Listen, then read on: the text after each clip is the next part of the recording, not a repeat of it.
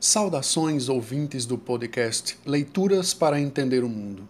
Este é um projeto com finalidades educativas, criado em tempos de isolamento social e tem como objetivo propor reflexões complementares às nossas aulas de história a partir da leitura e comentários de textos que, como sugere o título do podcast, nos ajudem a entender o mundo. A unidade 1 do nosso livro didático de História do nono ano tem como tema Cidadania e já deixa claro no subtítulo os direitos e deveres de todos nós. Portanto, a cidadania é um conceito que tem uma dupla face. Se é verdade que ao nascermos já temos uma série de direitos adquiridos, é igualmente verdadeiro que há um conjunto de obrigações a cumprirmos quando vivemos em sociedade. Outra coisa importante: quando digo que ao nascermos já possuímos muitos direitos, significa dizer que esses direitos foram conquistados por pessoas no passado e que nós herdamos. Pessoal, acompanhem meu raciocínio. Ora, se eu falei que os direitos são conquistados, é porque eles nem sempre existiram. Portanto, a cidadania não é um mero conceito, uma palavra que aprendemos o significado. Ela é uma ação que é fruto de nosso esforço individual, mas também coletivo. Pela soma das nossas forças, somos capazes de mudar o mundo, para melhor ou para pior. E é aí que entra a importância de nós estudarmos história inclusive estudar a história do surgimento da própria cidadania. Com certeza, nesse podcast, não vamos conseguir nos aprofundar na história da cidadania. A nossa preocupação em cada episódio do Leituras para Entender o Mundo é apresentar um texto que nos ajude a pensar mais sobre o tema que estamos estudando. Nesse caso, quero trazer para vocês as palavras do historiador Jaime Pinsky, em um trecho do livro História da Cidadania. Vamos ouvir.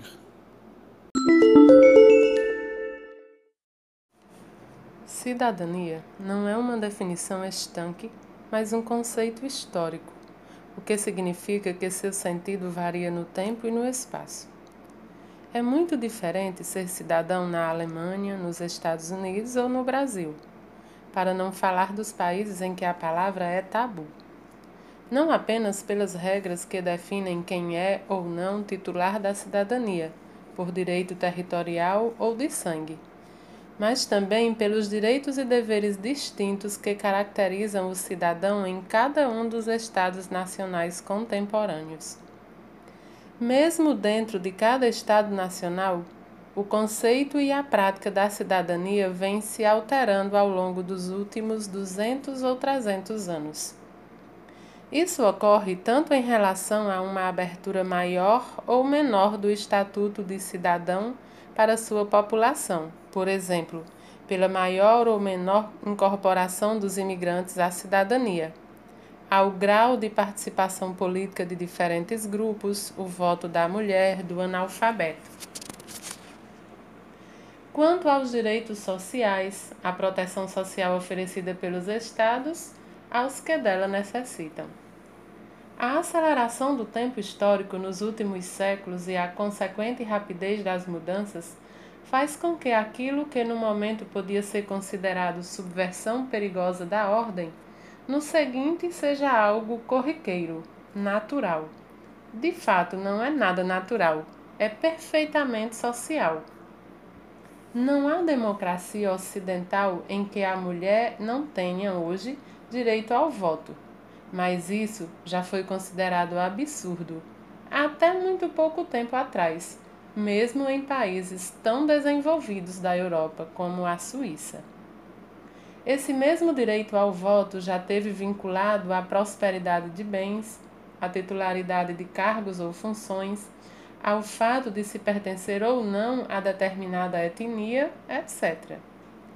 Ainda há países em que os candidatos a presidentes devem pertencer a determinada religião. Carlos Menem se converteu ao catolicismo para governar a Argentina. outros em que nem filho de imigrante tem direito a voto e por aí afora.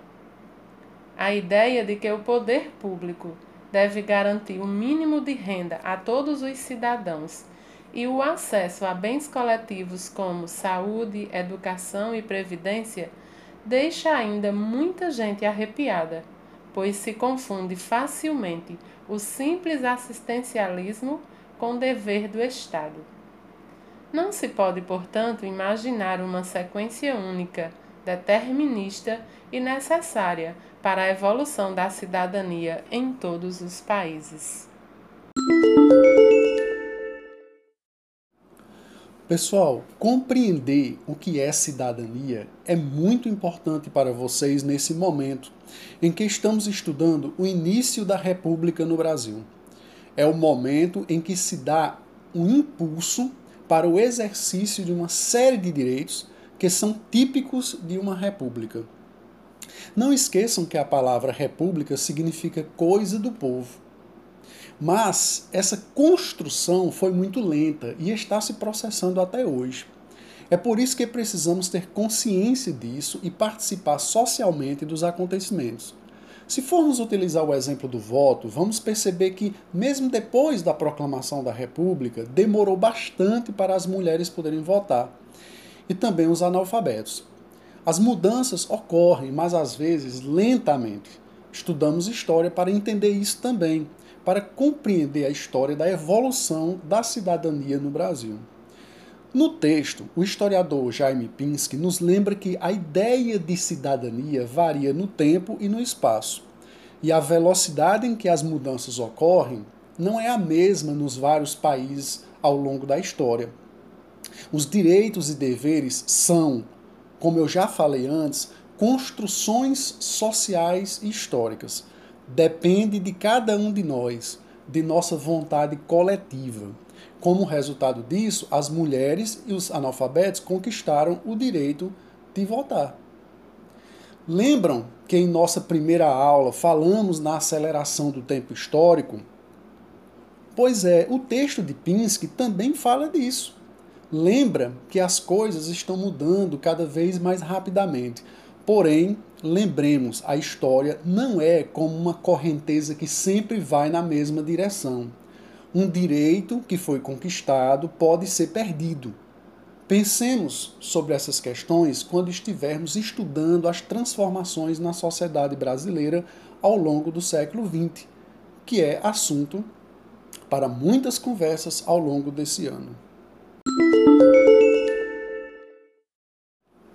E como desafio para o episódio de hoje, gostaria que vocês pensassem sobre que direitos sociais ainda são insuficientes em nosso país. Em que medida podemos melhorar o exercício da nossa cidadania? Pensem e depois conversaremos mais sobre isso.